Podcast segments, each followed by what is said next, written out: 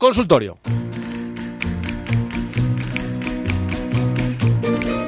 Consultorio y cartas al director que recibimos en el correo electrónico del programa tiempo de juego cope.es. Tiempo de juego arroba cope.es.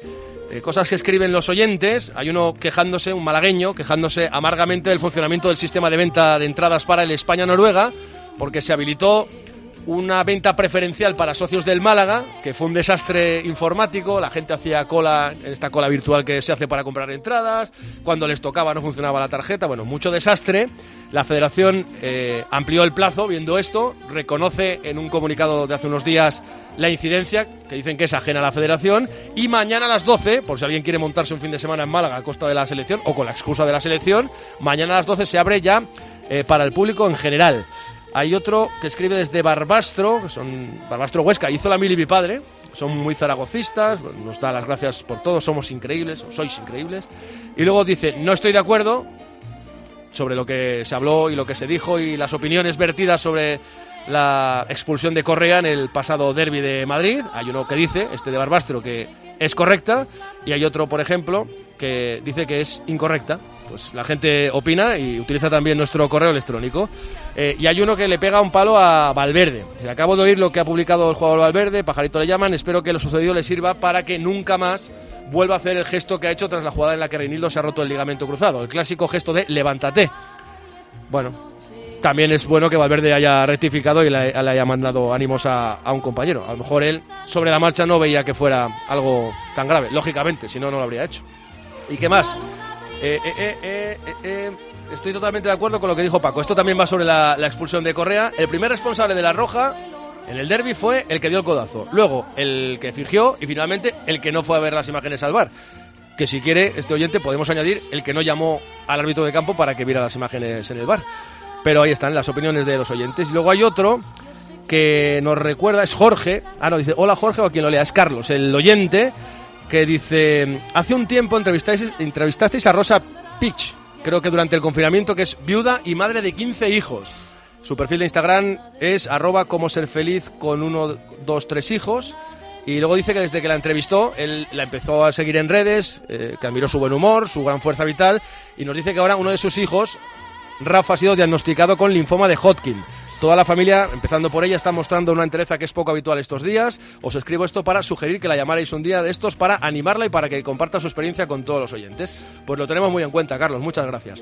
Y luego hay otro que nos corrige del tema lingüístico gramatical. Dice, hola, sin ánimo de ofender, pero sí de mejorar. El verbo haber es impersonal. Ayer Foto se sacó un habían personas en el Salón de la Fama de Oviedo. Y segundo, la combinación de adverbios con posesivo es desastrosa en periodistas como Antoñito. Bueno, él dice que es periodista también, que sabemos mucho de fútbol, pero que le pegamos muchas patadas a la gramática. Intentaremos pegarle alguna menos. Gracias a este oyente que es compañero periodista. Y ahora sí, el consultorio de Pedro Martín. Hola, Pedro.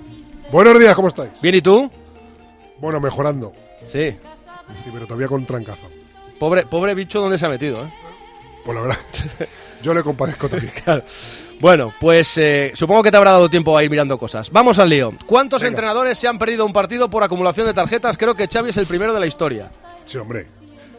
En, esta misma liga Xavi ha sido sancionado por cinco, pero también San Paoli. Y en las dos últimas ligas Lopetegui. O sea que, bueno, es una cosa eh, más o menos frecuente que uno, dos, tres, cuatro, cinco entrenadores durante una liga sean suspendidos por acumulación de amonestaciones. El otro día, escuchando la tertulia del partidazo sobre el adiós de Ramos a la selección, quedé sorprendido cuando David Sánchez dijo no una, sino un par de veces que Ramos no estaba jugando en el PSG y nadie le corrigió. ¿Puedes darnos datos de Sergio Ramos esta temporada? Sí, ha jugado 34 partidos con el equipo de París y 31 han sido de titular, o sea que está siendo regularmente titular y suele jugar. Jugadores de nuestra selección que jugaron todos los partidos de titular o en su defecto sumaron más titularidades en el triplete Euro Mundial Euro. Bueno, pues en ese periodo entre 2008 y 2012, en los torneos que jugó España, en las dos Eurocopas y el Mundial, hubo cuatro jugadores que fueron titulares y que jugaron 18 partidos, que además son muy sencillos, son Sergio Ramos, Casillas, Xavi y Iniesta. Está Eric Curiosón, que hace otra pregunta. ¿Cuál es el jugador de la selección español, española más longevo? Quiero decir, mayor número de años transcurridos entre su primer y su último partido con la Roja.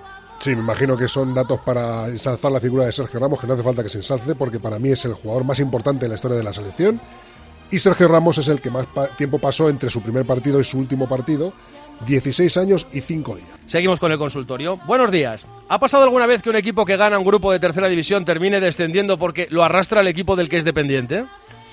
Campeón, campeón, está buscando y no he encontrado ninguno, pero equipos que han sido arrastrados, evidentemente, por el descenso de su equipo principal, sí. Y este caso es que ha sido una carambola triple, porque efectivamente la Unión Deportiva Logroñés está en descenso, el Logroñés B, Unión Deportiva Logroñés B, está en descenso, y el tercer equipo es el que está líder en, la regional o en el grupo regional de, La Rioja. Así es que sería una carambola triple, pero bueno, puede pasar.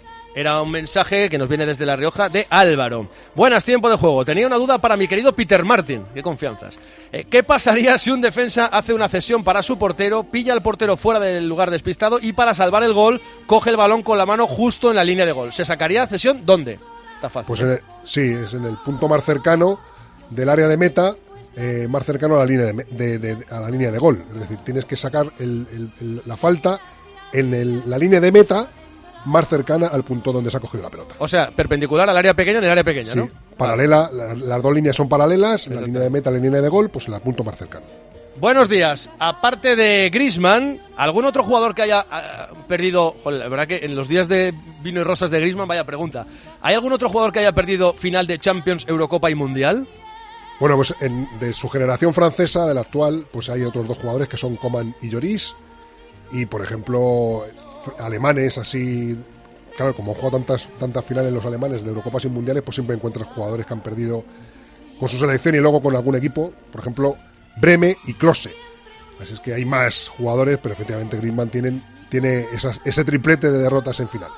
Y la última creo que es un audio. Tengo una pregunta que es muy extraña. Si un jugador mete gol en la primera parte en el minuto 51, porque ha habido descuento, y empieza la segunda parte y un compañero suyo mete gol en el minuto 1 de la segunda parte, perdón, me habéis entendido, ¿verdad? Ahí que se mezclan los números, ponemos antes al que metió en el minuto 51 o ponemos al que metió en el minuto 1 de la segunda parte que se supone que es el minuto 46.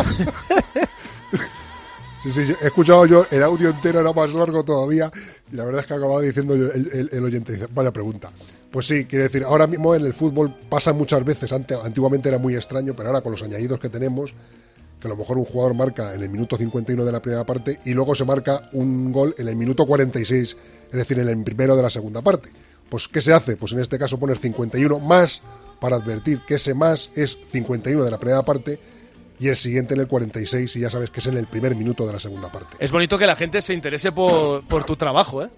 Es que son eh, cosas que además van a pasar más todavía, porque ayer dijo Infantino que se va a añadir más tiempo todavía, y son un poco absurdas, porque si tienes un añadido de 12, 15, 20 minutos, como ha pasado en el Mundial, pues entonces el minutado de los partidos es un poco absurdo, pero bueno, son cosas que pasan en este fútbol Creo que no nos vamos a retirar sin ver el reloj parado en el fútbol, ¿eh? Así se solucionaría mucho el problema. A, mí, a mí no me gustaría que por lo menos se hiciera el reloj parado que se hace en el baloncesto, es decir, parar cada vez que hay una interrupción.